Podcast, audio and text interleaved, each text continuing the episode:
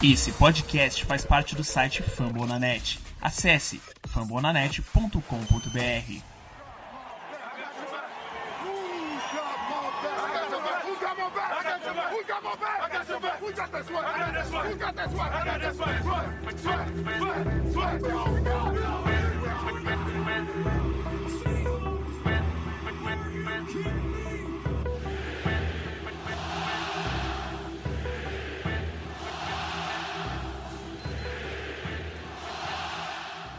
Fala galera do 12 Filme Brasil, estamos aqui para mais um podcast. Essa semana vamos abordar o nosso querido tema do draft, um tema muito expansivo, mas a gente vai trabalhar aqui aos pouquinhos.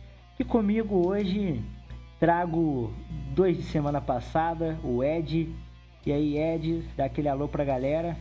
É, galera do 12 Man Brasil, tamo junto aí para fazer uma análise do draft aí do nosso time. Vamos ver se a gente consegue entrar na cabeça do GM e projetar aí as escolhas e o que vai acontecer com, com o nosso time aí no draft. Com a gente aqui também, mais uma vez, nosso querido Jeff. E aí, Jeff, manda um alôzinho pra galera. Fala, galera do 12 Man Brasil. E vamos aí, né? Dar nossos espetáculos sobre o draft, falar das necessidades, tentar entender o que vai se passar na mente dos nossos GMs. E vamos ver o que, que vai dar aí dessa parada hoje. Vamos lá. Que também hoje estreando, ele que está aí incorporando o nosso grupo de moderadores e criadores de conteúdo, o Sandro Lazari. E aí, Sandro, se apresenta para a galera que você é estreante. E aí, galera, Sandro Lazari falando aqui torcedor de longa data do, do Seahawks, apesar de não acompanhar muito de perto há muito tempo. E vamos tentar desvendar a cabeça desses loucos GMs e, quem sabe, pegar nossa navezinha e para onde nenhum GM jamais esteve. Bom, é isso aí, galera. Depois de todas as mudanças que a gente já discutiu no podcast passado, a gente tem ciência que Seattle tem várias e várias carências, apesar das movimentações que Seattle fez nessa free agents, uh, algumas vagas ainda vão ficar no elenco e, obviamente, eles vão procurar preencher com o draft, já que é a forma mais é, barata de se preencher um elenco. Então, vou perguntar para o Ed, Ed, qual você acha, quais são as principais necessidades do Seahawks nesse draft? E o que, que Seattle tem que prestar mais atenção aí? É, bem, de uma forma geral, né, o objetivo geral do nosso draft aí, de uma maneira bem, bem superficial, bem rasa, vai ser caçar talentos defensivos, né, para tentar repor as perdas e reconstruir a nossa defesa, que era fortíssima e que teve várias baixas aí nessa, nessa off-season, né? Então, de modo geral, caçar talentos, principalmente em posições defensivas. E as maiores necessidades aqui, ao meu ver, no momento, são linha defensiva, né? DL, linha ofensiva, OL, que aí no caso já é para offense, para proteger nosso QB, e defensive back, né? Eu acredito que é, dentro do panorama da nossa primeira escolha ali, né? nossa escolha número 18, vai estar tá ali entre DL, OL, o que sobrar, a gente vai debater isso mais para frente, mas as principais necessidades aí são realmente repor os talentos defensivos perdidos, né? Como o Bennett, entre outros, saída do Sherman. Então a gente vai ter que dar uma olhada na defesa aí para tentar reconstruir e trazer de novo uma defesa forte, sólida, que vença competições aí. Já que você, que você até citou, é, gostaria até de opinião de vocês. O que vocês acham que Seattle vai fazer com essa pique número 18? É o grande mistério aí que a gente tem que desvendar, hein? Na minha opinião, já aproveitando aí o ensejo, eu acho que a gente vai manter é, pela ausência do, de escolha de segundo round, terceiro round, isso inicialmente, né? Eu não acredito dessa vez em trade down. A gente necessita de jogadores talentosos e eu acho que quanto mais alta for a escolha, primeira escolha no caso, né, de número 18, pique 18, eu acho que a gente vai manter e não vai dar trade down nela não, vai tentar acertar aí o, o cara para fortalecer a defesa. E Jeff, o que, que você acha? Concorda com o Ed ou tem um posicionamento diferente? Então, é, eu concordo, concordo sim. É, concordo e acharia o certo manter a pick 18. Fazer trade down nem sempre é bom a longo prazo, principalmente. Se for pensar no, no, na própria reconstrução, não faz sentido fazer trade down num período de reconstrução, quando se precisa de, de, de pick de draft, não só do, do, ano presente, mas do ano futuro pra caramba. E ainda mais o que envolve essa trade down, que seria o Earl Thomas. Só que hoje, fato novo, né? Novelinha passando em Seattle, fazia tempo que não tinha uma novela lá. É, Thomas provavelmente vai fazer o famoso holdout que o Ken Chancellor já fez há umas duas ou três temporadas atrás. Tá querendo um novo contrato, tá querendo mais dinheiro, tá uma situação chata envolvendo o nome dele há um tempo e quem sabe isso pode até forçar uma, uma, uma barra para uma possível troca, viabilizando esse trade down. Então, uma coisa que é, é tá muito nebuloso ainda, mas a minha opinião é que deveria manter, eu concordo com, com o Edmar, deveria manter, deveria esperar cair um cara lá que a gente já comentou aqui antes do podcast, e é o mais correto a se fazer, tendo em vista que a gente não tem escolha de segunda rodada, por culpa do, do Jeremy Lane, não sei se vocês lembram, né? E o mais correto a se fazer é manter essa, essa 18 escolha, tentar pegar o cara e vamos que vamos, sem cometer mais nenhum desatino com essas piques que a gente já fez muita besteira esse ano. Particularmente eu vou na contramão dos dois. Eu acho que Seattle tinha que trocar essa pique, porque a gente pode não parecer, mas temos muitas necessidades. E acho eu que esse ano, das posições que nós precisamos, é, a gente já até citou aí, o Ed citou, linha defensiva não é uma classe muito boa e a gente vai falar mais pra frente. Eu acho que Seattle deveria sim fazer um trade down, saída 18, ver quem, quem paga mais por essa pique aí. Já ouvi um burburinho de que o Cleveland Browns que pode querer voltar para a primeira rodada, principalmente nessa escolha aí, se sobrar um, um, um grande jogador nessa pique. E eu acho que a gente tem muita necessidade e com a quantidade de picks que a gente conseguiria, talvez duas de, de segunda rodada, uma de terceira, a gente consiga aí jogadores interessantes como Nick Chubb, Ronald Jones, Isaiah Wynn. É, então a gente tem que ver essas probabilidades aí. Eu acho que Seattle tinha que trocar. Quanto mais jogadores a gente escolher ali com a qualidade nem que for é, média para cima, que eu acho que o grupo de guarda desse ano é bem interessante e running back é tão talentoso quanto do ano passado, eu acho que Seattle deveria sim pensar em sair dessa, dessa posição. Bom, mas enfim, dando sequência aqui, vou jogar aqui para o Sandro, ele que teve uma pesquisa bem a fundo aí sobre o assunto draft. Quais seriam os prospectos que você acharia mais interessante que viessem para Seattle? Pensando nas nossas necessidades, até uh, começando um pouquinho, conversando um pouquinho sobre uh, nossa linha defensiva, uh, eu acabei captando algum, alguns nomes aqui interessantes, principalmente tendo em vista a saída do, do Bennett e a nossa necessidade de, de alguém para lidar com o pass rush. para começar, eu gostaria de jogar um nome, um nome na mesa.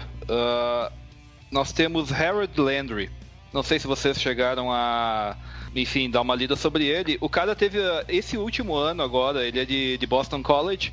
Uh, ele, esse último ano ele não teve um grande, um grande ano, porém, em 2016 o cara teve 16 sacks. Uh, no Combine ele conseguiu, uh, conseguiu fazer uh, 1.59 no, no split de 10 jardas e fez 6.88 segundos no, nos três cones. Ou seja, o cara é um, um típico pass rusher mesmo. seria, uma, seria um prospecto bem interessante para nossa nossa linha defensiva e é um cara que se não substituiria, é um cara que uh, com certeza viria a ocupar uma vaga interessante na, na, na linha defensiva, porque bah, nós estamos necessitando. Tá, tá feia a situação. Eu concordo, eu gosto bastante do Harold Landry e ele seria uma das minhas escolhas. E até por isso eu acho que a gente tinha que conseguir trocar. Porque algumas projeções dizem que esses jogadores devem cair do top 20 e cair ali para o início da segunda rodada. Porque os scouts não estão vendo uma grande qualidade desse ano na linha defensiva. É, o que a gente tem, uh, principalmente na linha defensiva, são muitos, uh, tem muitos talentos, porém são talentos que uh, precisam ser lapidados. Tem, tem, por exemplo, a gente pega o próprio Harold Landry, ele, ele tem alguns defeitos na, na sua na sua forma de jogar, que acaba isso uh, pegando um, pegando um, um, bom treinador, enfim, ele acaba, ele tem potencial para ser um bom jogador, só que uh, esses pequenos defeitos que, uh, que ele tem ainda acabam prejudicando a performance dele num curto prazo mas é um, uh, é um, é um bom prospecto. Seria interessante para uh, principalmente para um, um time que, como de, uh, do Seahawks que está tá se, se refazendo, está se reconstruindo, seria alguém, alguém interessante a médio prazo. Engraçado, porque se, se for para draftar um, um, um, membro de linha, um cara da trincheira de defensivo, até com a própria pick 18, o Seattle pegaria um cara bem aí, que, que numa previsão ele cairia por ali, que era o, o, o é lá, que ele é lá de Utah. E é um, um cara que, assim como o Harold Landry, ele já, já é um sênior, já era um sênior na universidade. E é, mano, é um cara que ele imprime um, imprime um atleticismo gigantesco. É, tem muita gente lá fora comparando o Davenport com, com, com, pelo tamanho, pela imposição física e pela, pela forma como ele ataca as linhas ofensivas. E se fosse para escolher, é uma boa opção também. A, a própria os, os rushes, eles, eles têm, têm, uma, têm umas opções boas para Seattle. Apesar de não, não, não achar que seria a primeira escolha mais inteligente, mas eu acho que vai ser a primeira escolha. Tem umas opções legais. O Harold Landry, o Davenport são, são bem legais. Eu, eu, eu, eu, eu acho uma coisa, Jeff. Eu tava lendo sobre o Marcos Davenport. Eu gosto do jogador mas como o Sandro disse, é um jogador que precisa ser lapidado. E uma questão que colocaram há pouco tempo no artigo que eu li Seguinte, ele não conseguiu ser do, completamente dominante numa universidade pequena. Isso vai afetar muito o olhar sobre ele. Eu, particularmente, os tempos dele no combine, tudo em volta dele, do atletismo dele, perfeito. Mas eu acho que se um jogador que tem essa hype, essa, esse hype em cima dele, ele não consegue dominar num, num Texas é, que é uma, uma Texas bem pequena, que eu nem lembro qual o nome. É lá, lá, lá de, de, é de San Antônio. Então, assim, se ele não consegue numa escola pequena que joga contra universidades pequenas, é, será que dá para botar esse peso em cima de um cara desse? Agora, um nome, por exemplo, que me agrada e ele é bad boy, assim que nem o Frank Clark, é o Arden Kay. Se botar a cabeça no lugar, cara, pra mim, de longe, o melhor pass rush desse draft ele é, essa temporada passada ele sofreu muito com problema de peso, ele descompromissado. Mas é uma questão que a gente tem que levantar como torcedor do Seahawks e principalmente a gente da página que é formador de opinião, é que Seattle não pode errar mais. A gente recebeu notícia semana de que o Malik McDowell talvez nunca mais jogue e o Seattle em breve deve cortar ele. Então vale a pena arriscar de novo num cara cabeça de bagre desse, né? É, uma coisa que até me, faz crer que a, a melhor alternativa seria uh, o Seattle fazer essa troca é que é o seguinte, uh, como foi falado, nós não temos mais espaço para erro. Talvez pegar um cara de uma pique, claro, teoricamente, com uma pique maior, seria um cara com uma maior qualidade.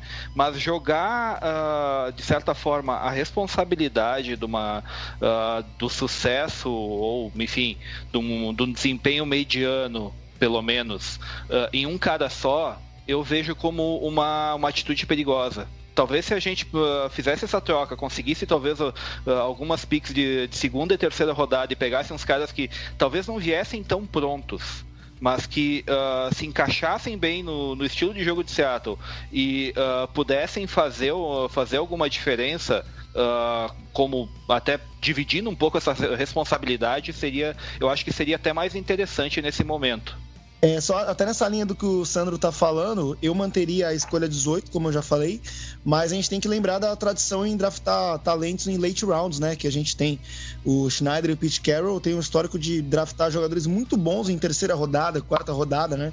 Um dos nossos, alguns dos nossos maiores nomes aí que até já saíram foram draftados em, em late rounds aí, né? Então, caso aconteça essa trade down, a gente tem que confiar na capacidade de escolha aí do, do, do corpo técnico, né? É, eu, eu, não sou o host do, do draft, mas eu queria lançar uma pergunta pessoal. É, se vocês todos acreditam que valeria a pena é, manter a escolha 18, caso esteja tudo definido, vamos lá, vai, vai fazer um trade down, mas aí sobra aquele atleta, aquele jogador que a gente precisa, que a gente quer. Qual seria esse jogador? Por quem valeria a pena manter a 18 e se esse cara cair e chegar até essa primeira escolha nossa, na opinião de vocês? Eu tenho um, eu tenho uma particular, é bem particular e peculiar. Ó, se caísse o Darius Gills, eu não gosto de draftar running back na primeira rodada. Mas esse cara tava jogando temporada é, de 2016 é um absurdo. Ele tava na sombra do Leonard Fournette. Esse cara é um absurdo. Ele pode ser um monstro dentro da NFL. Só que ainda assim é muito pouco para mim ficar na primeira rodada, porque eu sei que poucos vão ser os que vão arriscar running back na primeira rodada. Então, assim, um jogador, se a gente tivesse realmente precisando e conseguir, sei lá, vamos trocar o KJ Wright, o Rokan Smith. Joga muito, joga fácil. Até, até seria possível, não acho que seria tão impossível o, o Drew sobrar. Até porque eu vi umas previsões aí que ele, ele tá ali na décima, entre a décima e a décima quinta escolha. Mas não tem muita necessidade de running back. Se a gente for pegar running backs mesmo, a gente, só, a gente tá se referindo a, a New York Giants, a gente tá falando de um outro time que precisa de um running back, além dos Giants. O Jets. Tampa Bay, o Tampa que, que liberou o Doug Martin agora, é os Jets. Então não é uma galera tão grande que quer. Vai, vamos pegar o Saquon, com certeza aí o Cleveland Browns se o Cleveland Brown brownzar de novo, ele não vai pegar o Saquon e vai sobrar e vai pegar. E, e, os Giants vão pegar. Né? O Giants tá babando esperando o Saquon Barkley já. Porra, mano, se isso acontecer, o Eli Manning até vai voltar a ser o Eli que já foi um dia antes. Mas é, é, é, o meu cara, que eu, respondendo a pergunta do Ed, é o que eu falei antes do, do antes do pod começar. É o Will Hernandes. O Will Hernandes caindo na nossa linha é uma luva. Ele vai cair com uma luva lá. Porque se a gente for pensar, irmão, nós não temos um, um guard. E o Will Hernandes é o prospecto para ser um guard.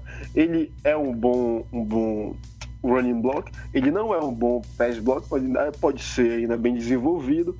Mas é um cara que se cair e se não rolar trade down, e eu ver o, o, o Roger chamar And Seattle Select com 18 pick, Will Hernandes, mano, eu vou tomar muita cachaça, brother.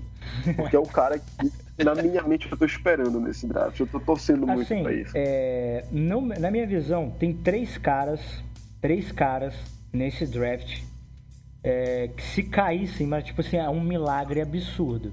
Eu vou cortar o Barkley porque não, não, de forma nenhuma. Não. Quinton não. Nelson também não. Bradley Chubb também não. Nenhum dos três vão cair tanto. É, é, é, tipo assim, milagre. Sabe? Um milagre gigante.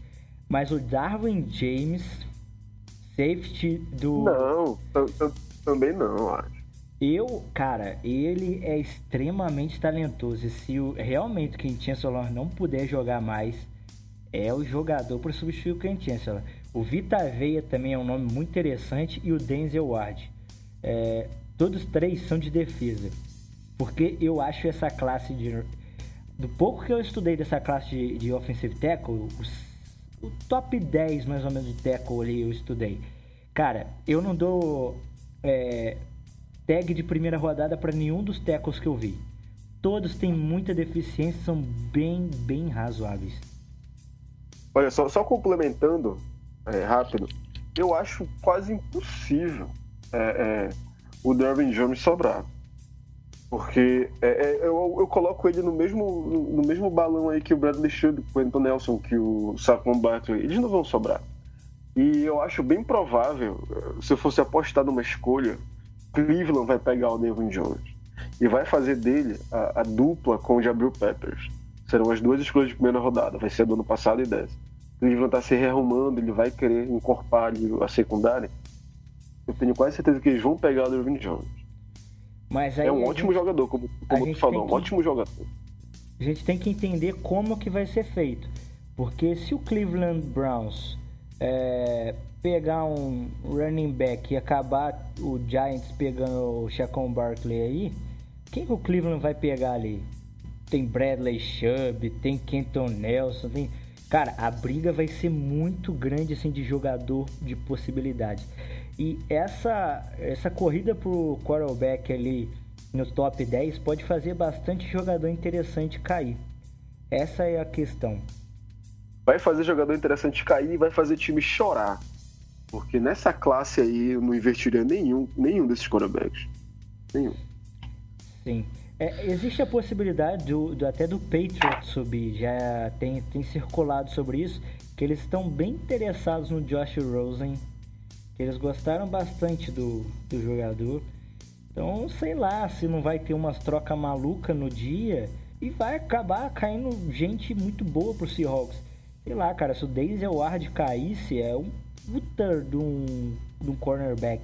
Para mim, ele é quase no mesmo nível do Leite Moore quando o Leite Moore foi para NFL.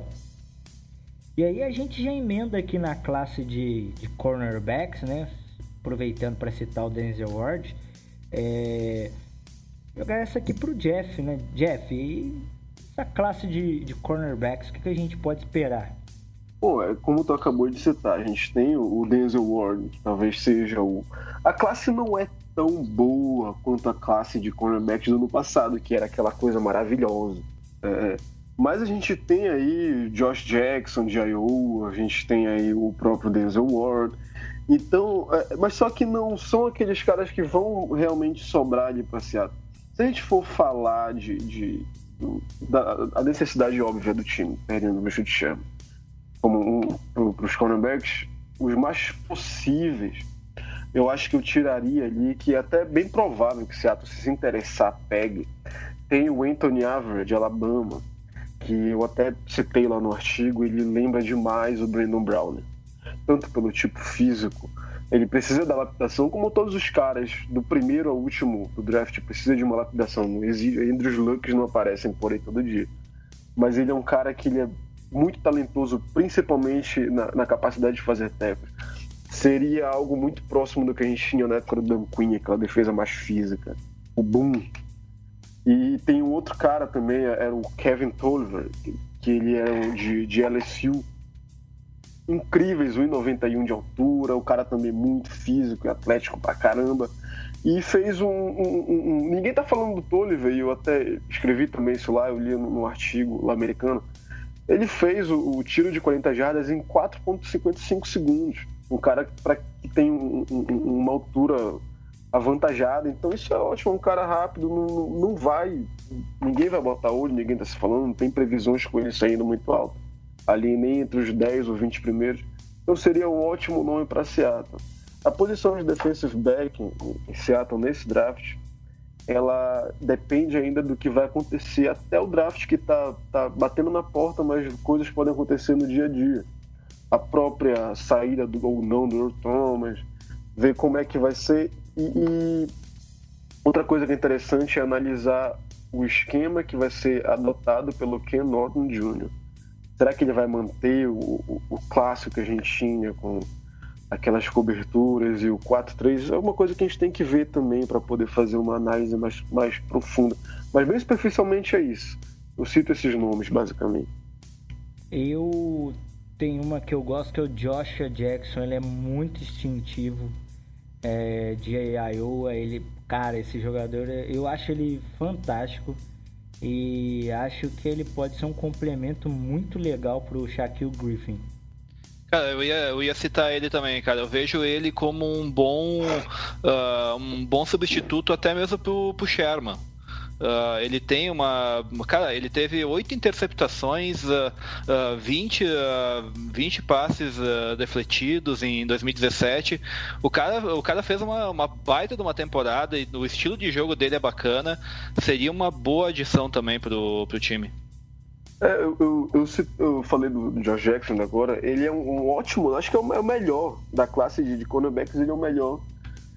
Só que eu acho muito de, é, é, o Denver liberou o Akip Talib, que assinou com, com, com os Rams. E muitas previsões o Denver pegaria o Josh Jackson. É, e eu acho que isso vai acontecer sim. É, é, um ótimo nome, cara. O Josh Jackson é um ótimo nome, boa envergadura. é, se ele cair, aquelas coisas, né? Se cair, seria uma ótima adição e com certeza seria um, um, um bom replace ali pro Richard Sherman, sim. Só que eu acho difícil sobrar. É, a gente pode olhar para outros caras também, como o Zaya Oliver, tem, ele é, de Colorado, ele também é um jogador bem, bem, bem físico, bem alto, teve bons números. É, Tipo assim, como o, Jeff falou, não é uma classe que é igual a do ano passado. Então é uma classe que alguns jogadores eles começam a saltar aos olhos por ter pontos que, que são característicos e que são melhores do que outros jogadores. Bom, é, a gente pode citar por aqui também é, a questão do running backs, que a gente até já falou um pouco. É, mas eu vou perguntar essa pro Jeff. Jeff, é, qual a sua opinião sobre draftar ou não running back? Já mostrou aí que não é muito favorável. Então, por que, que a gente não deve draftar running back? Bom, é, primeiro porque eu não, eu não, acredito que seja uma necessidade ali imediata do time. É, querendo ou não, é, pro bem e pro mal, a gente tem um corpo lá definido de running back. O Thomas Rawls, que outrora foi apelidado de um Beast Mode 2.0, saiu, mas é um cara que ele parecia ser, ser feito de vidro, então não foi uma saída que foi sentido. E a gente tem lá nomes como Mike Davis, que fez um, um, um bom ano passado, e fez uma boa temporada. Não só correndo com a bola, mas recebendo passe, que é o que na liga de hoje em dia, no jogo de hoje em dia, é interessantíssimo por conta da profundidade que ele dá no ataque. Se a gente for pegar o exemplo do Carolina Panthers, com a escolha de primeira rodada, investiu no running back praticamente que pega só passe, que era o Christian McCaffrey, mudou completamente o ataque, que era baseado nas corridas de Kenilton. E a gente tem esse cara no Mike Davis, a gente tem aquele cara que pode se alinhar, se alinhar tanto no slot ali como o seu wideout e correr também com a bola que é o CJ ProSize, se machucou, tá voltando agora o Chris Carson, que foi uma excelente é, boas novas no time ano passado, infelizmente se machucou, mas mostrou que tem capacidade para carregar o piano, para ser o RB1 do time. Está voltando hoje, inclusive treinou com bola. E se a gente for pegar pelo draft, por exemplo, não é um draft recheado de running backs como foi, por exemplo, há dois anos atrás, com, com, com Ezekiel Elliott e outros nomes. Mas tem o Saquon Berkeley, que não vai sobrar para ninguém, então não faz sentido estar tá falando. Tem lá o, o Darius Gills de LSU que a gente já citou. Mas se, se for olhar bem assim, mais, mais embaixo no draft, não, não vejo assim nomes de running backs. Talvez o Ronald Jones, de, de Estado de Califórnia, possa sobrar ali uma rodada mais alta, mas falando, eu não acredito que Seattle vai, vai investir uma pick em running back esse ano.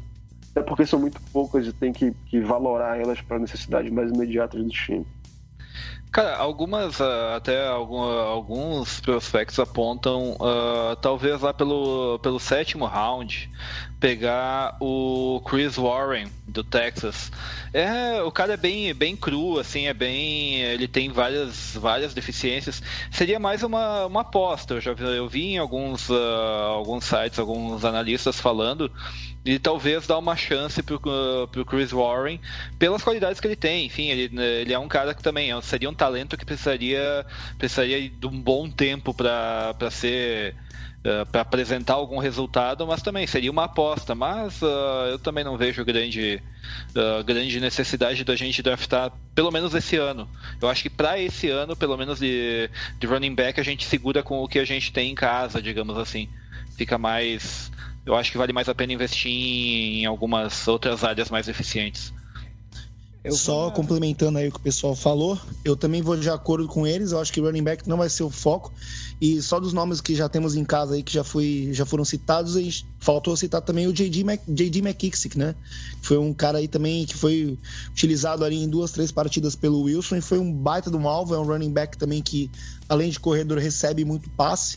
Né? Tinha uma jogadinha que sempre soltavam nele lá na, na ponta. Então também o McKissick é um cara que tá no elenco e também vai ajudar muito. Então eu acredito que talvez aí no sétimo round, olhe lá se sobrar alguma coisa, talvez uma aposta, como colocou aí o Sandro. Mas fora isso, o running back eu acredito que não tá no nosso radar esse ano também. Se o Lucas estivesse aqui, ele ia complementar o que o Ed disse, dizendo que o... era óbvio que era só um passezinho lá pro J.J. McKissick. Porque o, o Darryl Bevel só chamava aquilo para todo mundo, né? É incrível. Olha, e foi, foi uma. Foi, uma, foi, uma, foi, foi ótima essa nota. Eu esqueci do, do McKissick. E ele foi excelente, cara, esse ano. Tá recebendo passe, sempre se, se, se colocando em boas posições ali para ganhar jardas após recepção. E, e também, eu, eu, concordo até com o que o Rodolfo falou do Lucas.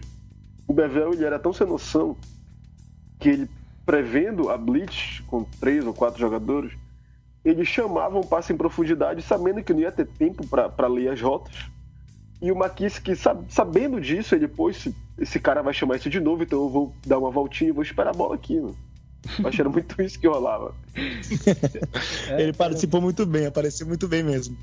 É, ele foi bem, foi bem interessante mesmo a participação dele e até uma nota aqui. É, ele renovou e estará aí no elenco disputando posição na próxima temporada. E eu quero mandar essa aqui pro meu querido Ed. Ed, como você enxerga essa classe de OLs aí? A gente já citou dois, três nomes aqui, mas vamos trabalhar um pouco mais a fundo para a galera saber.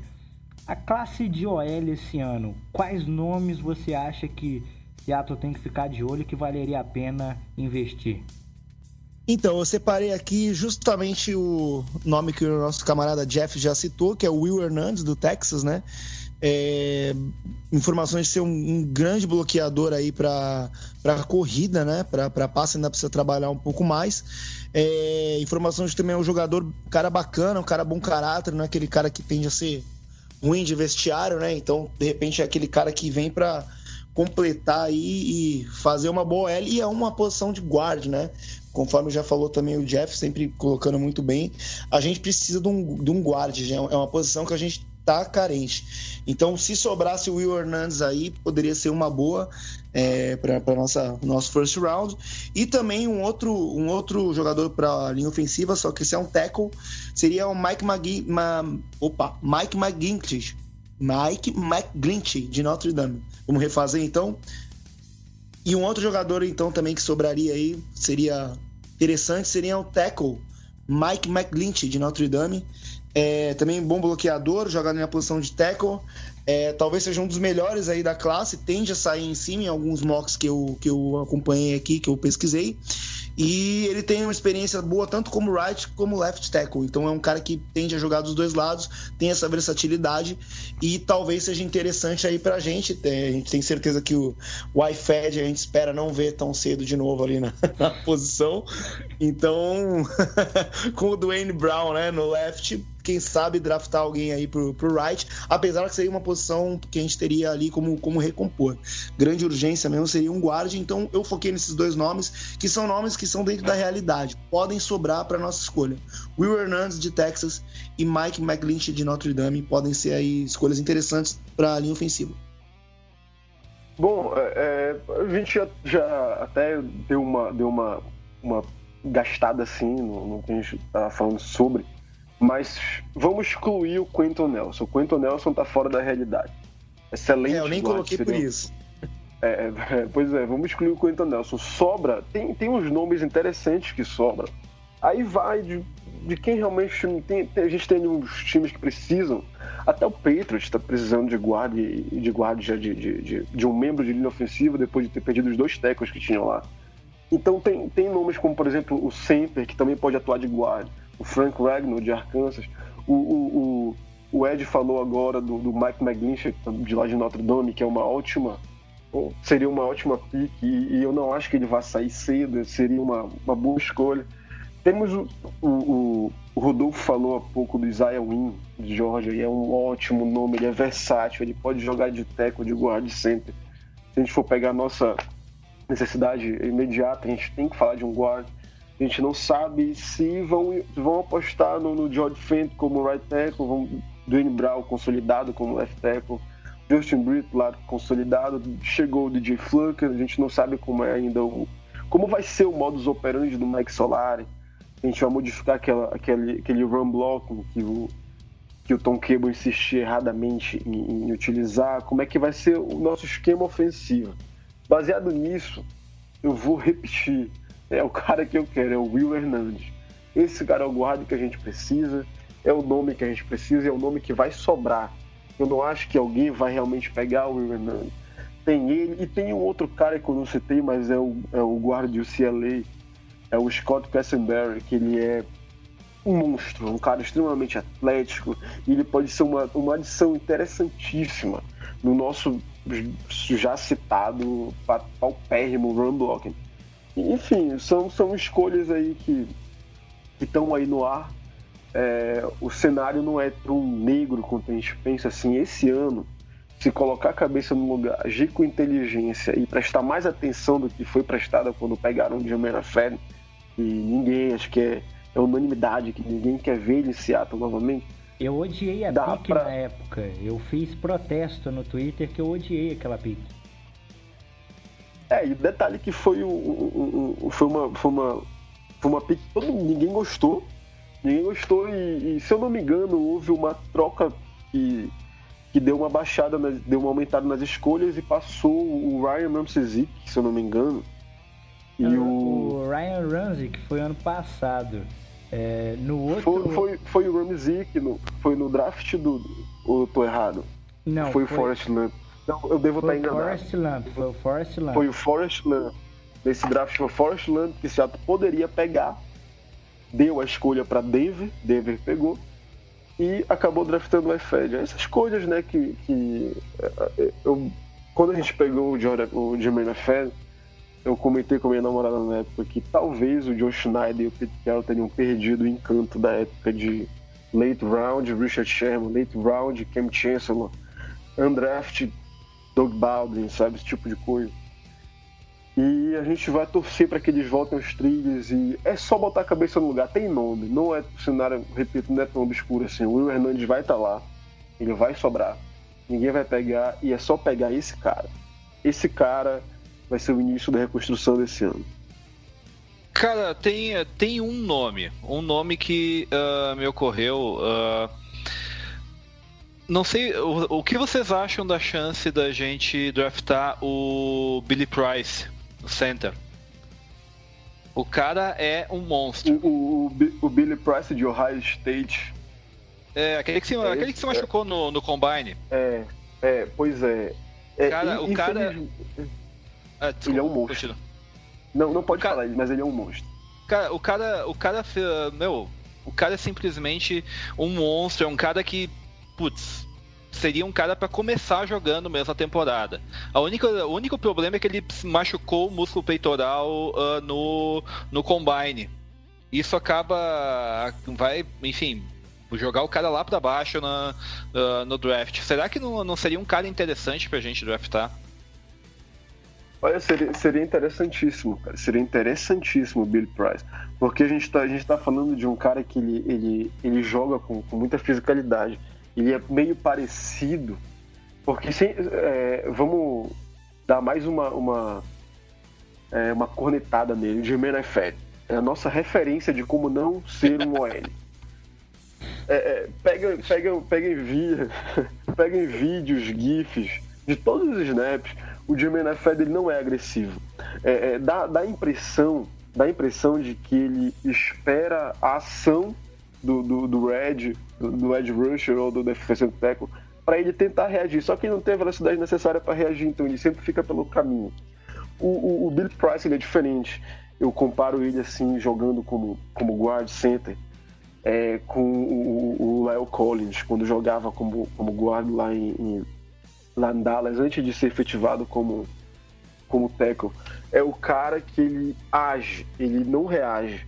E isso vai muito do, da coordenação da linha, isso vai muito do treinamento. E o Billy Price seria, seria um bom nome, se ele fez um grande ano lá em Ohio State.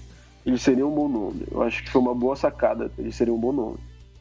Isso é... sem contar que sem contar que ele está acostumado a jogar com, com um QB mais móvel, como seria o próprio Russell Wilson. Seria um cara que uh, também ele já ele tem uma enfim, ele costuma jogar uh, jogar com, uh, com, com enfim, um QB mais ah, deixa, eu, deixa eu refazer isso aí. Uh, enfim, ele é um cara, o Price, além de tudo, ele está acostumado a jogar, jogar com uh, QBs móveis, como o próprio como o estilo do próprio Russell Wilson, seria um cara que uh, já sairia em grande vantagem por ter já essa, essa mentalidade de uh, saber que o, uh, que o QB atrás dele tá, é um QB que vai se movimentar mais, não, não vai ficar tanto no pocket. Eu acho que seria interessante, uma, uma adição bem interessante pro time. Cara, eu tenho um. O único, único problema aí do, do, Billy, do Billy Price, só terminando aqui, é que ele, ele deve ser draftado aí entre a segunda e a terceira rodada, que são as rodadas que a gente não tem escolha, né? Então, se caísse bastante em função da lesão dele, é, tem, tem mocks aqui que colocam ele como segundo round, como terceiro round, enfim e teria que cair pro quarto, né? E aí eu não sei se, se, se cairia isso tudo. Mas eu concordo que foi dito aí, é um grande nome, com certeza. É, foi um dos nomes que eu selecionei, mas que eu não estudei a fundo. É justamente por conta de estar tá cotada para o segundo e terceiro round e a gente não ter essas escolhas na, na nossa nosso draft. Mais um ponto pro, pro trade down, cara. Isso, mas assim, eu acho é, esse ponto que foi colocado a lesão dele não é de longo prazo, então ele não vai cair tanto até o quarto round. No máximo no início do terceiro, como foi é, o center que me fugiu o nome agora, do Vikings. O Vikings pegou e o moleque mudou a linha do Vikings. Mas eu queria também deixar minha colaboração aqui, é, entre os nomes citados. Cara, eu sonho com Conor Williams desde 2016. Dane-se, quero esse cara. Por isso que eu quero trade down, porque eu vejo a possibilidade no início da segunda rodada de pegar ele. Ele vai jogar na NFL de guard, left guard e pode jogar de right tackle?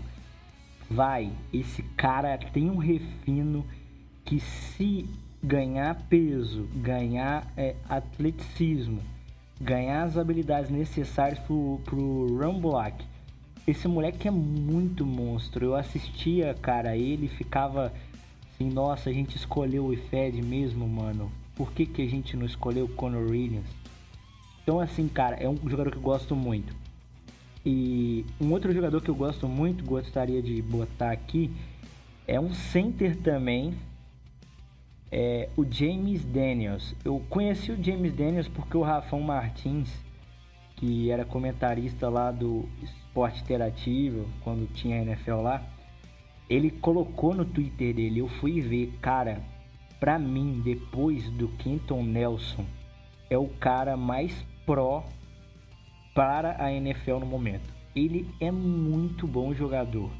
É um jogador muito bom. Eu acho que ele sai antes do Will Hernandes e sai antes do Isaiah Wynn. E eles vão tirar ele de center e vão jogar ele para guarda. Esse garoto é muito bom e é um nome para ficar de olho.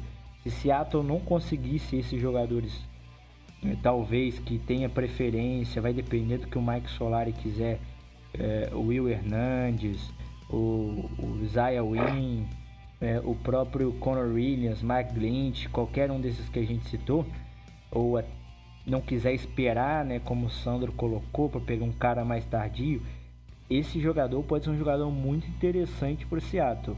Josh Daniels, não é isso, não é isso? Isso, James Daniels. James, James Daniels. James Daniels. É, o, o, uma boa, boa sacada também, Rodolfo. James Daniels, ele, ele, lá de Iowa, ele é um ótimo, eu concordo com o Rafael Martins, ele é um ótimo center. Ele é aquele tipo de jogador que ele tá quase pronto para jogar na liga. Ele, ele, ele tá, uh, nos três anos ele foi titular em Iowa. E ele é excelente contra o passe, ele, contra o passe, é, bloqueando para o passe ele é excelente bloqueando para a corrida. E ele tem uma, uma ótima fisicalidade. Ele fez, ele fez o, o, o tiro de 40 jardas em 5 segundos. Tá? E, e é, é, um bom nome, só que ele jogou como center. Ele foi starter, no, starter nos três anos em Iowa como center. E é, é complicado draftar um cara e modificar a posição dele, porque a gente tem um center, né? O Justin Britt tá lá, não é a, a necessidade. Mas é um ótimo nome, o James Daniels é um ótimo nome. E complementando o que o Sandro falou do, do, do Billy Price, eu nem acho, eu não acho que a, a, a contusão dele, é, como o Rodolfo falou lá, não é uma confusão tão grave. Então a gente pode lembrar do, do exemplo do Jalen Smith, que se machucou no combine, o linebacker dos Cowboys. O Cowboys, acreditando no potencial dele, foi lá draftou. E esse ano ele fez um, um, um excelente ano. Um excelente ano para um cara que seria um calouro, porque não jogou ano passado. Então poderia ser um bom investimento Billy Price. É, é, é um cara, assim, é um cara a ser visto. Eu coloco o foco assim no Will Hernandes, mas em, em, plano B o Billy Price seria um bom nome, até por conta do, do da, da, ruptura do músculo peitoral dele vai cair bastante, poderia ficar por ali também. É, tem um nome também que me agrada, assim, é, mais leite seria só mesmo se a gente tivesse lá para quarta rodada, quinta. E eu acho que talvez pela necessidade, como o Jeff até colocou, Patriots, é, Giants, tem muito time precisando de OL, é o Terrell Crosby. É, desde o ano passado eu vi alguns lances dele, é um jogador que ele protege muito bem. É, se eu não me engano, durante toda a carreira dele lá em Oregon, ele só cedeu dois ou três sacks e um número baixíssimo de pressão, de hits no quarterback. Então é um jogador para ficar de olho para right tackle. Mas eu acho também que por essa grande necessidade de jogadores na área, por muitos times, vai acabar que Seattle não, não, não vai conseguir é, um jogador desse daí. Bom, então a gente vai botar aqui na. A gente falou sobre várias e várias áreas, agora uma área que talvez não seja uma necessidade tão abrangente assim, mas é de eh, wide receivers e tight ends. Essa classe de Tyrands aí que vem titula, com rótulo de ser bem fraca. Já vou mandar essa aqui pro Jeff. Jeff, e aí, Seattle precisa de Tyrant? O que, que a gente vai, vai procurar nesse draft, nessa posição? Bom, Tyrant, posição essencial, uma, um jogador de linha que recebe passe. A gente acabou de perder um jogador que recebe passe, mas não sabe ser de linha, né? o Jimmy Graham e acabou criando um buraco. Querendo ou não, eu adorava o Jimmy Graham, eu era um fãzaço do Jimmy Graham. Quando ele chegou, eu, sol, é, eu, soltei foguete. E no, no ano Porra. que ele chegou, foi a, foi a grande contratação da off-season. Foi o Jimmy Graham. E a janela que ainda estava muito aberta para Seattle, ela se escancarou. Infelizmente, o ano foi um ano horrível. Machonite se machucando, vieram as primeiras contusões que não abalavam o time há muito tempo. E isso, em decorrência disso, e principalmente do, do, nosso coordenador ofensivo ser incapaz de traçar um plano de jogo com Tyrande, recebedor de passe e sólido na red zone como o Jimmy Graham. A gente foi fazer isso só ano passado, que foi o ano também último dele. Mas ele saiu, abriu um buraco e o que, que a gente fez? Chegou o Ed Dixon, lá de, de, lá de Carolina. Não dependendo aí do training camp, a gente não sabe dizer se ele vai ser o, o Tyrande 1 ou se ele vai ser utilizado ali em algumas formações para ajudar no, no, bloqueio da linha, o jogo corrido, que ele se mostrou até fazer isso bem ou ter melhorado lá em Carolina. E tem o Nick Vanetta, aposta do draft do ano passado, pegou alguns, alguns, jogou alguns snaps, fez algumas recepções, não dá para a gente tirar nada de potencial dele, porque se o Jimmy Graham era envolvido, imagine o Nick Vanetta. Vamos ver como é que vai ser agora com o Schotten se ele tem um plano bem estabelecido para a utilização de Tyrande. Eu não acredito que Seattle vá gastar uma pique das mais importantes em Tyrande. Se a gente for falar da posição no draft, está bem, tá bem, bem fraco. Ano passado a gente teve, por exemplo, o J. Howard e o Njoku, que eram um prospecto de primeira rodada. O J. Howard indo para Tampa, o Njoku indo para Cleveland.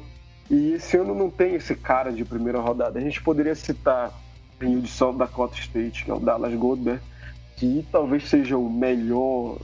Poderia dizer que ele é um dos.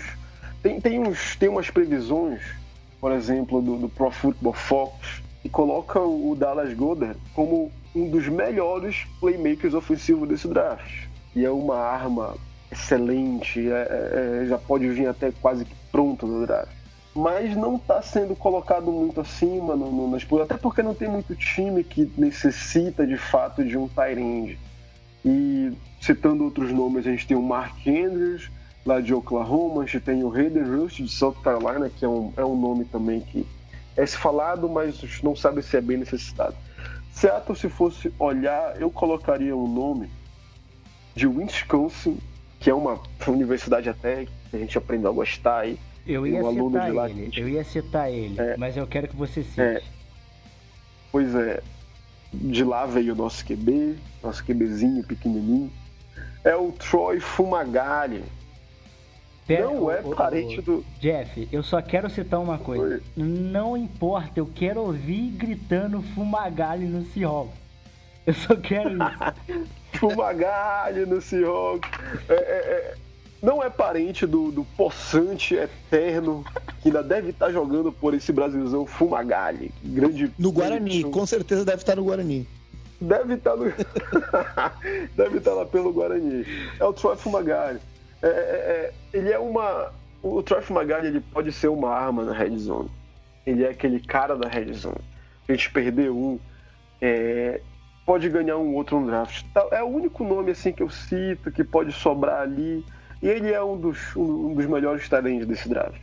Não tem como não citar. Um draft não tão midiático de Tarinde como foi ano passado, mas tem ali alguns nomes, como esses que eu citei. Tem o, o, o tem, deixa eu me recordar agora o nome de Penn State, é o Mike, Mike, Mike Gesick. Mike Gesick, isso exatamente. Ele é um cara que ele está sendo colocado muito alto no, no, nos, no, nos nos mock drafts, mas alto que eu me refiro ali pela segunda rodada. Mas eu não acho também que, que, que Seattle esteja, pode estar olhando, ele não vai estar ali por onde o Seattle draftaria um Tyrande, que é ali pela terceira ou quarta rodada, ou quinta rodada. Mas é um bom nome também. Eu ficaria com Fumagalli. Fumagalli no Seattle. Vamos botar essa hashtag aí no Twitter. Ah, hashtag eu, eu acredito. Eu apoio. Cara, é, e apesar da brincadeira, para quem não sabe, é uma curiosidade: o Fumagalli tem um dedo a menos. Ele era o alvo preferido do Alex Hornerbrook. E o cara era o alívio daquele ataque quando tudo estava dando errado. Era incrível. E ele jogou muito bem. Eu acho que ele sofreu lesão temporada passada, que diminuiu é, um pouco os números dele. Cara, eu gosto muito dessa. a possibilidade dessa escolha. Mas assim, se Seattle for mais conservador, quiser mais um cara de bloqueio, é, quiser investir no. Como é que é o nome do menino que tá aí? Eu esqueço o nome dele aqui. Ai. O do Nick Vanity. Nosso ah. querido Nick Vanity. Eu esqueço Nick o nome Vanity. dele. Toda vez eu esqueço o nome do Nick Vanity porque para mim ele é insignificante. Se quiserem utilizar ele como alvo assim como usavam o, o Jimmy Graham, eu acho que o Will Disley do, da Universidade de Washington para bloquear é o melhor Tyrene bloqueador desse draft. Eu gosto bastante desse cara. É, não tem uma participação ofensiva super alta, mas um jogo bem criativo. É, eu não vejo por que não ele não possa ser uma arma ofensiva também. Mas os três nomes que eu gosto de Tyrene é, Tyrande, é, Fumagalli, indiscutível, o Will Disley e o Mike Gesicki de Penn State. Eu acho o Mike um muito, muito playmaker. Eu adoraria um, um jogador desse no meu time. É, o, o, eu acho que o que. É, tô falando do Will Disley de Washington, e, e ele é um, é um, bom nome, sim, mas é, ele não teve um bom ano como sênior, né? Ele, ele teve assim, 20. Eu tô vendo aqui os, os stats dele como sênior no, no, numa previsão. Ele teve 21 recepções para 289 jardas e 2 TDs. Pode estar envolvido muita coisa, ele poderia não estar muito envolvido no jogo, ou então, como tu citou, ele era um excelente Tyrande bloqueador. E sendo um excelente Tyrande bloqueador, é o que Seattle precisa também, então é uma boa sacada. E uma curiosidade sobre o Fumagalli em Seattle, apesar de não ter um dedo, ele só dropou 12 bolas de 145 que ele pegou. Inacreditável. O cara ele tem força de vontade. Esse cara é demais. Tem mais. É, e uma palhinha eu vou jogar aqui pro Sandro, que tem um estudo aí mais. É, wide receiver. Sandro, com a saída do Paul Richardson, é, você acha que tem bons nomes ali pro late round de wide receiver que Seattle pode ficar de olho? Um cara bacana que eu, que eu acabei pesquisando até para late round mesmo, uh, seria o Marcel Aitman. Uh, ele é um, é um cara de, de Oklahoma State. Uh, ele não é um, um, grande jogador, porém ele tem, uh, ele tem algumas, algumas skills que, se bem trabalhadas, elas vão ser bastante, bastante úteis. Não é um cara que vai ser, não vai sair jogando, porém é, é, é, um cara que tem uma boa velocidade, ele tem um bom tamanho para um wide receiver, porém ele tem, tem alguns problemas com rotas e algumas, uh, algumas coisas que precisam ser bem, bem trabalhadas. Por exemplo, ele, ele acaba não, não conseguindo se desvencilhar muito bem do, dos cornerbacks, enfim, acaba, acaba que uh, os cornerbacks conseguem fechar muito mais em cima dele, mas é uma questão de trabalho, até porque ele já está bem acostumado com o estilo uh, de digamos assim, o estilo costa-oeste de, de ataque. É um cara que seria uma, uma aposta, uma aposta para um, quem sabe, para uh, num segundo ano fazer a, fazer a diferença no, no ataque de Seattle. É, com, eu, com o que o Sandro falou, o Marcel Waitman, eu, eu vi um, um, uma, uma lista de prospectos, como se fosse uma espécie de ranking. E o, o, o, o Marcel, ele, ele tá até bem alto. Ele, ele se encontra ali como se fosse sair ali pela segunda rodada. E se nós pegarmos assim, quem, quem são os wide receivers que fazem ou fizeram muito sucesso recentemente na, na NFL? A maioria são caras grandes, físicos, com, com boa velocidade e com, com boas mãos. É, o Marcel Waitman ele tem, ele mede ali algo em torno de 1,93, 1,94. E seria um ótimo nome para um, um, time que precisa de fisicalidade no corpo de wide receivers, que é o que Seattle não tem. A gente tem ali o Omar Darbo, que é uma, é uma incógnita, a gente não, não sabe do que ele é capaz e não, não, era muito envolvido no plano de jogo. E temos o Doug Baldwin, Tyler Lockett, perdemos o Paul Richardson. Então são caras assim que, que fisicamente não são tão aptos a pegar aquele tipo de bola, sabe, 50-50, aquele passe no meio de uma cobertura dupla, de um safety, de um corner. E o Marcel Waitman é um, é um ótimo nome. Não acho que, que ele vá. Ele, eu, alguém vai pegar o Marcel Waitman antes da gente pensar, antes da gente pensar em, em pegar um, um wide receiver. E a, falando da classe, da classe do draft de wide receivers, não é também uma, uma classe que ostenta bastante na posição. A gente tem ali o, o Cortland Sutton de, de, da, de uma universidade pequena, da Metodista, Universidade Metodista do Sul, Salton Methodist. A gente tem ali, por exemplo, também o, o, James Washington de Oklahoma State. Então, são nomes poucos, eu não vejo tanta necessidade do time, mas se tiver uma necessidade, eu gostaria de um cara como o Marcel Waitman, por ser algo que a gente não tem. Eu ia colocar aqui que talvez um talento interessante, mas aí seria aquela, aquela questão que a gente já elencou antes, que caso sobre o jogador naquela nossa escolha 18 ali do começo, se a gente abriria a mão de repente de algo programado, porque não, não esperava que sobrasse esse, esse, esse atleta e ele sobrou. É, é considerado o melhor wide um dos melhores, né? Talvez o wide receiver da classe, talvez o melhor, que é o Calvin Ridley, né? De Alabama. É, de repente, em função dos outros, dos, das outras escolhas, né? Do, dos outros times, se sobrar ali, se ninguém pegar o wide receiver até 18, talvez esse, esse atleta esteja lá. Não era. O a Alabama não utilizava muito jogo corrido, não era muito jogo passado, mas muita gente diz que esse Calvin Ridley é o melhor aí da classe, então de repente sobrou, ninguém pegou ali na 18. Óbvio que as nossas necessidades são outras, mas é um talento aí a ser considerado. Vai que, né? Nossos GMs são às vezes um pouco imprevisíveis. É, os nomes que eu queria citar até assim por alto que eu vi, é, aí entra novamente a nossa equação de ter ou não escolhas no segundo dia. E olha como isso é latente, né? Fica chato a gente não ter escolha, maldição. É, o Santi Brown, de Notre Dame, ele tem mais ou menos 1,95m. O cara é enorme. E ele é um jogador a ser também lapidado. Mas ele, o skill set dele é muito bom. Em 2016 ele teve 58 recepções para incríveis 960 jardas e 9 touchdowns. É, é um cara que é bem interessante para ficar de olho, mas eu acho que ele vai sair no máximo na terceira rodada por esses é, aparatos físicos dele.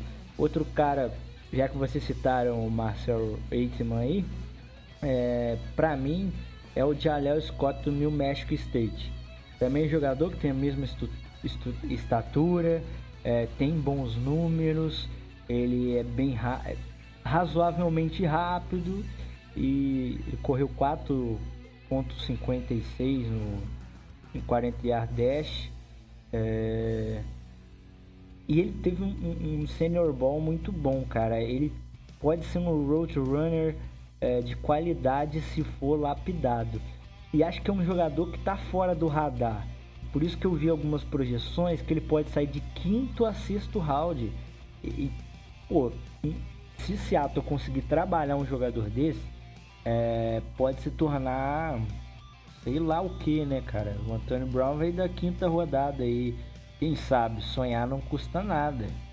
É, o, o, Scott ele teve 52, uh, recebeu 52 passes para 786 jardas e 8 touchdowns em 2017. Uh, é um cara que também é, acaba sendo um daqueles uh, aqueles underdogs, assim, aquele cara que, que sai lá, sai em picks lá atrás e acaba surpreendendo. Ele, por ser de uma, de uma universidade, enfim, sem grande uh, sem grande reputação, enfim, ele acaba acaba meio escondido, mas seria um seria uma carta na manga aí para ir trabalhando e quem sabe pegando pegando a, a manha do negócio, digamos assim, e surpreender aí, quem sabe do, do final da, da próxima temporada para para próxima. Isso aí. Bom, então para a gente encerrar aqui o assunto é esse tava um precisa ser colocado em questão aqui, né? Que é a posição de linebacker. A gente tem sob contrato aí apenas, se eu não me engano, Bob Wagner e KJ Wright. É... Agora o Barcavius Mingo pode fazer a função de some linebacker aí, mas não é algo tão confiável. E talvez alguns jogadores ali que estavam no practice squad, algo assim mas nós não temos um, bons nomes. Quem aqui vota por Seahawks escolher Shaquem Griffin pode levantar a mão. E precisa levantar a mão ainda? e aí, vocês acham que vale a pena investir em Shaquem Griffin? Olha, é, é, eu vou dar minha opinião sobre o Shaquem Griffin. É, tem, é, vamos ver a situação do time, né? O que, que a gente tem ali no corpo de linebacker? a gente tem uma dupla que, é, discutivelmente, para muitos, é a melhor dupla de linebackers da NFL. É, eu acho que é, tem ali algo muito próximo, que é o Luke Kuechly e o Thomas Davis. O KJ Wright não está ficando mais novo, ele está envelhecendo, e o Bob Wagner aparentemente está vivendo, ainda vai viver o auge da carreira dele. Teve um ano excepcional e provavelmente vai ter um ano ainda mais excepcional agora que vai chegar. Temos o Marquevius Mingo, o, o, o, e eu esqueci o nome do outro, mas enfim. Shaquem Griffin. A gente já teve um exemplo de, de pegar caras que ninguém pegaria, de escolher caras que ninguém escolheria por problemas ali, questões físicas. É, não vamos esquecer do Derek Coleman, né, nosso fullback de outros tempos, que não, não, não ouvia, era surdo, e aí fez um TD lá em Seattle, um certo jogo contra o New Orleans, ganhou o Super Bowl com a gente, inclusive participando de snaps na final, o um jogo contra Denver. E era esse tipo de cara, né? O cara que todo mundo gosta, que o vestiário todo gosta, que une o time em torno da, da capacidade de superação dele próprio. E falar do Shaquem Griffin, só isso é ser injusto. Porque ele, acima de, de, de todas as limitações que Sim, a vida dele impôs. Ele, ele é um ótimo jogador. Ele é um ótimo linebacker. Ele correu o, o, as 40 jardas em, em menos de, de, de 4,40 segundos. Eu não lembro quanto foi agora, mas na época, no, no dia a gente acompanhou. 32. Então, isso é ótimo. Ele fez um excelente combine. Ele mostrou que, que pode ser um, um, um, ótimo jogador. Ele, na, na, na, na, na Universidade de Central Florida, ele teve um ótimo ano de 2018. Ele conseguiu é, se notabilizou por, por, ter feito 174. Eu estou vendo aqui um, um, texto sobre ele, 74 tecos, é, mais de 10, de, de, de 10 tecos para perda de jardas. Ele conseguia jardas sec... Isso, isso. ele conseguia secs, ele conseguia secs impressionantes, ele ultrapassava as trincheiras com velocidade e atleticismo. Ele conseguia interceptações, o que é mais incrível, com uma só, um só braço. E, e, é um cara que merece. Eu não acho que ele vai sair na, nas primeiras rodadas, eu nem acho que ele vai ser nas cinco primeiras rodadas. É, mas ele vai sair, alguém vai pegar o Shaq Griffith. Gostaria que fosse Seattle, até por conta do histórico que eu, que eu, acabei de falar e pelo fato do irmão dele estar tá lá no time. É, eu acho que já consolidado, o Shaq Griffith teve um ótimo ano, ele é o CB2 ou o CB1 do time, agora que o Sherman saiu. Ou seja, já tem ali um vestiário é, é, é, afável, um vestiário é, saudável para ele, um vestiário favorável para ele. Então seria uma boa escolha. Eu, gostaria de ver o Shaq Griffin em Seattle. Gostaria mesmo. E digo de novo, não é por caridade, ele é um excelente jogador. É um excelente jogador. Não fosse a, a, o problema físico dele, ele seria com certeza absoluta ali top 5 no draft. Com certeza. É, eu acredito que isso vai acontecer. Eu acredito que o Seahawks vai acabar pegando o Griffin sim. É, basta lembrar aquelas imagens amplamente divulgadas aí no, no combine dele, né? Em que o Pete Carroll e o John Schneider estavam de binóculo e tudo, estavam lá felizões Só quando ele fez o tempo dele. Foguete, né? É, exatamente. Então, assim, e eu também queria citar, é claro que não tem nenhum fundamento científico isso que eu vou falar, mas para quem segue o Instagram oficial do Seahawks, aí rolou uma chipada grandona no, no, Griffin no dia dele do Combine. Foi postado no Stories oficial do clube é, uma, uma, foto do Griffin é, Combine, uh, Griffin, tipo, linebacker. Eu, velho, falei, não acredito, estão chipando muito grande o cara. E depois as imagens também foram divulgadas do, do Carey e do Schneider, comemorando bastante a atuação dele. É, tem a questão do irmão, tem todo o histórico que o Jeff já comentou aí. Eu acredito que isso vai acontecer sim. Eu, eu acredito que, na verdade, parece que. Eu acredito que seja até algo meio que certo, assim. É, quinto ou sexto round. No sexto round, se não me engano, a gente tem duas ou três escolhas. Acho que são duas. Eu acredito que se não sair, não tenha dúvida que o Griffin vai vir pro, pro Seahawks sim. Hum. E como o Jeff falou, tem, tem a acrescentar sim. É, linebacker é uma, é uma posição aqui que eu elenquei como uma das cinco que a gente tem maior necessidade, né? E a gente vai atrás de linebacker sim, e eu acho que vai ser o Griffin. Cara, o cara teve 50 tackles de, de um total de 92 do time, cara. Um cara teve, teve mais. Enfim, praticamente metade, mais da metade do, dos tackles foi, foi ele que fez no time, cara.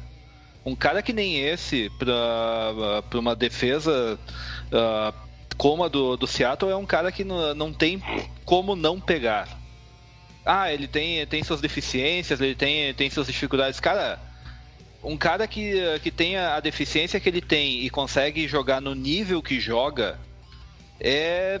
Cara, é, é um cara para sair jogando desde o dia 1. É assim, ó, eu acho que uh, apesar de a gente ter grandes jogadores, ter bons jogadores uh, uh, na mesma posição que ele, uh, eu acho que vale a pena investir sim em pegar o, o Griffin, porque, cara, vai ser, vai ser uma grande adição. Vai ser uma grande adição. É um cara versátil, é um cara que, que também pode ser muito bem adaptado a alguma outra posição próxima e sei lá, é, é, é o Shaq Griffin, cara. A história dele também é. Uh, o estilo de jogo dele é muito bacana. Eu gosto muito da atmosfera que ele traz. Isso, Essa questão isso. da união, do vestiário. É, lembra, a gente tem casos recentes aí de, de cara saindo na mão no vestiário. É, eu acho que a adição de uma pessoa que traz esse tipo de, de bem-estar, né? Essa, essa atmosfera bacana, eu acho que tem tudo a ver eu, eu acho que assim, eu, eu, eu não, não, não, acredito que. Não, não sei se fizeram testes privados com ele em, em algum outro time, não, mas eu acredito muito que vai, vai acontecer sim. É, o Griffin deve vir pro Seahawks sim, ia ser muito bom, concordo em tudo, em tudo que vocês falaram. Tem outra coisa também, cara. Tu falou em vestiário. Uh, eu acho que assim, uma boa parte da reconstrução do time passa por ter um vestiário harmonioso. E uh, um cara que pode trazer isso pro, pro nosso vestiário é o Shaquem Griffin como tu falou, ele é um cara que é um cara bacana, é um cara que passa uma, uma vibe legal para quem tá, tá ao redor. E eu acho que assim, uma parte importante da nossa reconstrução vai ser isso: trazer essa unidade pro, uh, pro vestiário e fazer todo mundo trabalhar junto. Que é uma coisa que a gente acabou não vendo na última temporada e, bom, teve o resultado que teve, né? É, mas tinha muito lixo no vestiário também, né? Também, também, é, isso é verdade. Isso aí, isso aí é interessante de falar, né? Vestiário, porque nos últimos tempos o vestiário do Seattle ele tava, parece o. Ele lembrava o vestiário do Miami, época de Pô, Uma quadrilha, meu. Exato, quadrilha. cara, é, exato. Tava, tava uma, uma coisa assim, um absurdo. É, é, eu Thomas brigando com o Bob Wagner, Richard Sherman puto com todo mundo, dando esporro em moleque no meio do jogo, aí vai lá uns snaps depois ele faz a mesma merda que o moleque fez. Citando aqui é, jogo com Atlanta. Mudou, mudamos de Legion of Boom para Quadrilha é. of Boom, cara. É, dizem que não. Saíram na mão virou, com o Baldwin, velho. Virou uma quinta série total. O, o Shaq Griffin, cara, falando, falando assim, falando, falando assim de, de, de, jogo, cara, ele é um outside linebacker. Nós não temos um outside linebacker agressivo como o Shaq Griffin joga. O Shaq Griffin, ele tem, ele tem aquele, aquele dom que é o, o ele é instintivo. Ele sabe é quando atacar que... e sabe quando é, recuar. É, exatamente.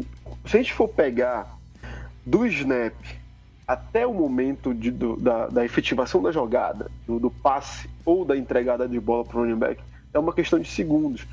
O outside linebacker bom é aquele cara que não pensa, ele sabe, ele tem um instinto para prever onde vai estar o gap que ele vai atacar, seja o running back ou seja fazer o sec no, no QB.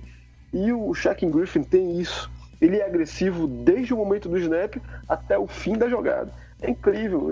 Se ele, se ele não tivesse as, as limitações, eu nem acredito que seja uma limitação, o cara conseguiu superar isso. Ele seria fácil, fácil, um top 5 nesse draft. Repito, ele seria muito, muito, muito bem cotado nesse draft. É um ótimo, a gente é um ótimo jogador, a gente tem uma deficiência.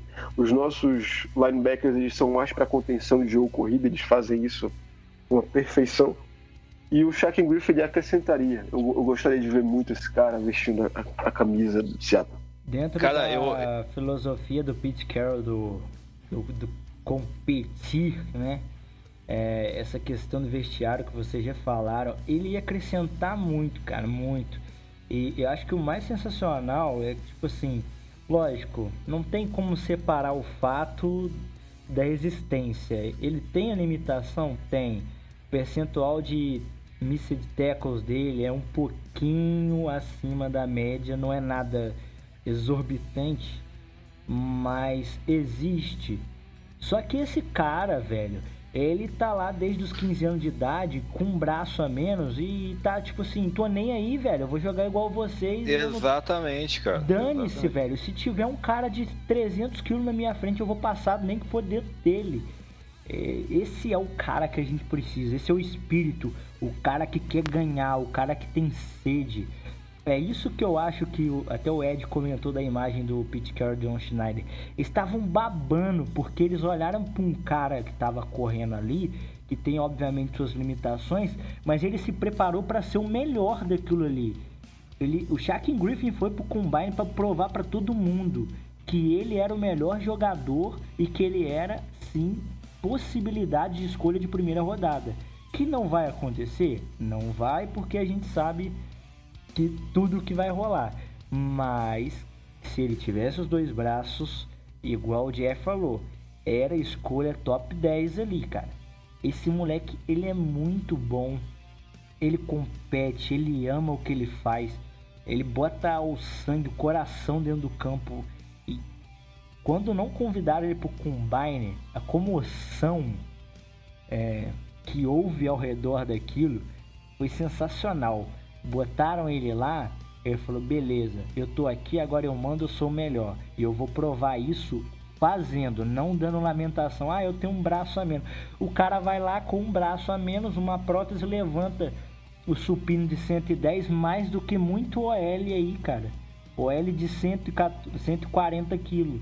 Então, pô, esse cara. Que homem, né, velho? É, tipo, que homem. Cara. e digo mais, se, se esse homem vier pro nosso time, eu quero uma jersey desse homem. Mas com certeza, somos dois. Não, ah, cara, eu não me lembro onde é que eu li, cara. E até vendo, ah, vendo, o cara, vendo ele jogar, eu concordei plenamente, cara. Ah, quando ele dá porrada, ele parece que tá punindo o cara que tá na frente dele. O cara. Ele é cara. Ele é extraordinário, cara. Ele é extraordinário. O cara, assim, ó, além de, de ter, cara, ele tem uma, ele tem uma mente muito rápida pra sacar, ah, sacar jogada e, cara, ele, ele é um animal, cara. Ele é um animal. Na po... Cara, assim, ó, dá pena dos caras que jogam, jogam contra ele, cara. Dá pena, porque o É, cara. é quando- o, é- é o dom. Quando o cara tem o dom, meu amigo, pode acontecer o que for na vida desse cara, ele vai dar, uma, dar um jeito de, de, de funfar esse dom. E é isso que o Shaquille faz, cara. O cara é campeão Em resumo, de Shaquille não, né? o Shaquem. É, Em- Em resumo, o cara é sangue no zóio. Sangue nos olhos. sangue nos olhos. Boa definição. Enfim, é, há diversas possibilidades. Caso alguém. é, e a gente tem que citar isso, né, cara? Vocês falaram sobre a camisa. O apelo comercial que o draft desse cara traria para Seattle é muito bom. Porque a gente sabe que até o Seahawks ser campeão, o mercado de Seattle é, é aquela fanbase super apaixonada ali, mas é uma coisa que tá mais limitado, não uma coisa Dallas Cowboys. Por exemplo, o New England Patriots tem 5, 6 Super Bowls? Tem, mas a... dentro dos Estados Unidos ele é muito situacional. É diferente do Cowboys, que é um negócio enorme, um negócio gigante. E o Seahawks é, É uma entidade, coisa. né? Isso, o Seahawks é a mesma coisa, uma, coi- é uma franquia situacional, a mais aquela região norte, é, muitos adeptos no Canadá, no Alasca e tudo mais, porque ele se sente representado com o- aquele noroeste dos Estados Unidos. Então, assim, é, é uma, um apelo comercial que traz para a franquia muito grande. E eu acho, cara, Seattle tem três ou quatro escolhas de quinta rodada. Se ele sobrar, só escolhe, fecha o olho e seja feliz. Cara, ele, ele acaba, por tudo que ele representa, não só como puta de um jogador, como a gente já falou aqui, mas ah, com- por tudo que ele representa, ele acaba, acabaria se tornando até mesmo um, um grande avatar dessa reconstrução. Um grande. ah, ah, um grande. uma grande figura do que Seattle vai se tornar. O, o espírito do 12, né? Aquele espírito apaixonado do cara que se entrega, que faz barulho. Exato, exato, vibra. cara. Eu acho que, é, exatamente, cara. Ele seria a imagem da torcida dentro do campo. A torcida é o 12 jogador, como a gente fala, como a gente é.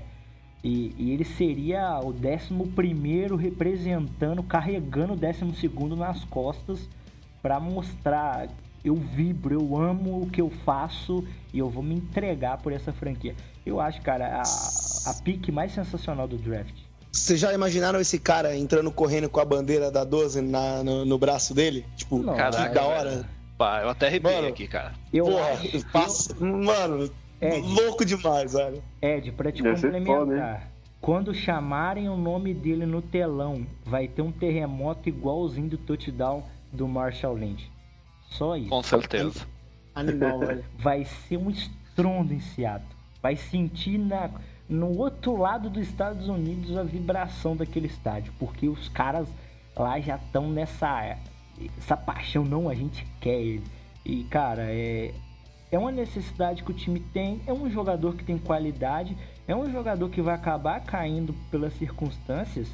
E amigo, traz, velho. É, é todo o espírito e filosofia que o Pete Carroll e o John Schneider têm para franquia. Eu não discutiria, lógico. Se alguém acabar escolhendo antes, a gente não tem pique pra bater, pô, lamento, cara.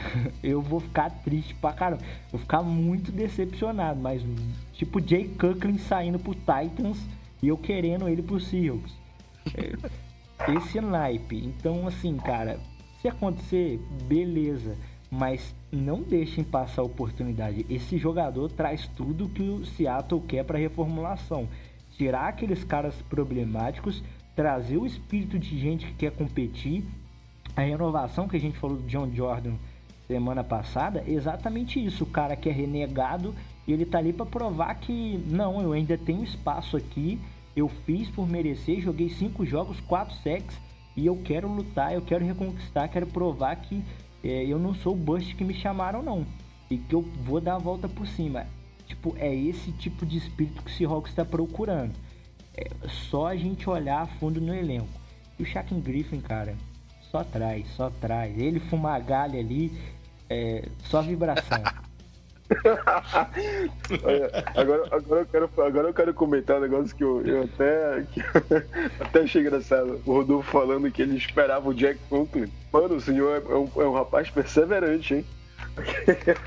Sou, cara, sou. Quem, quem, sou porque... Cara, esperar, esperar o Jack Conklin naquele draft que a gente pegou o iPad é como a gente esperar o Quentin Nelson nesse daí, mano. É, é, que na, é, é, que naquele tava recheado de offensive tackle, não tinha o, o um que foi pro, pro Ravens tinha, lá, tinha, o, tinha, tinha foi o Ronnie Stanley. Foi, foi o Stanley, o Tâncio. Tâncio. Teve o, o, outro que foi pro Lions, que esqueci. Mas eu tava, por favor, cai, chega aqui na gente, mano. Nunca te pedi nada. É, exatamente. Aquela, aquela oração no O Tâncio, né? Pode crer. O Tâncio com bong, né, velho? Que soltaram ele com bong no Twitter um dia do draft. Aí, tá aí uma eu boa... o bico. Tá aí uma boa ideia. A gente podia pagar uma propina pro Quinton Nelson. A gente podia pagar uma propina pro Quinton Nelson usar um baseado lá no Twitter pra ele cair ali pro 18. a, a, gente faz melhor, cara. A gente, a gente compra o baseado e manda pra ele. Não tem problema. por isso, por Sedex. É, pô, é só, é só o cara, não precisa nem falar com ele, não, pô. Manda um Sedex pra lá, saca, com, com um quilo e chama em nome de Quinton Nelson lá da universidade tal, ele pediu. E pronto. Sério, velho. Quando eu vejo aquela foto do Bong, eu dou risada até hoje, velho. É muito engraçado. o Bong. É, o Tâncio deve ter pensado assim, quem foi o filho da puta que fez isso, velho? Eu matei desse jeito. E a gente cara... olha assim, essas histórias de draft são muito engraçadas, cara, e vale a pena citar. Bom, galera, então é isso. Felizmente o podcast acabou. Esse assunto estava agradável. A gente riu aqui, falamos um pouquinho sobre tudo. Delongamos um pouco, porque obviamente o assunto é extenso. Mas espero que vocês tenham gostado. Isso aí, até a próxima semana e Go Hawks.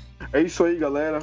Man Brasil foi mais um podcast, segundo podcast agora da off-season. E um papo bom, agradável. Te dar informação aí pra galera que vai ouvir. E é isso aí. Um bom draft. O draft está chegando aí à porta. Semana que vem a gente vai ter mais um podcast. Vamos definir um assunto legal também pra galera. E é isso aí, galera. Go Hawks. E vamos que vamos. É isso aí, galera. Preparem sua pipoca, prepara a TV aí nos canais que vão transmitir e bom draft para todo mundo. Que as nossas, vamos, vamos ver se as nossas nossos pitacos aqui, nossas informações, né? Nosso exercício de mandinar da vez, se vai funcionar e a gente volta depois com um novo podcast, muito provavelmente comentando aí todas as escolhas do do Seahawks e o que a gente o que a gente acha aí das adições ao elenco. Valeu, galera. Até a próxima. Go Hawks. Isso aí, galera. Aproveitem esse momento mágico da, da temporada. Uh, afinal, não, não é sempre que a gente ganha presentinhos novos para o nosso time. Comprem bastante pipoca, nos cobrem depois da, das nossas, nossas picks aqui. E semana que vem tem mais. Um abraço e Go Hawks!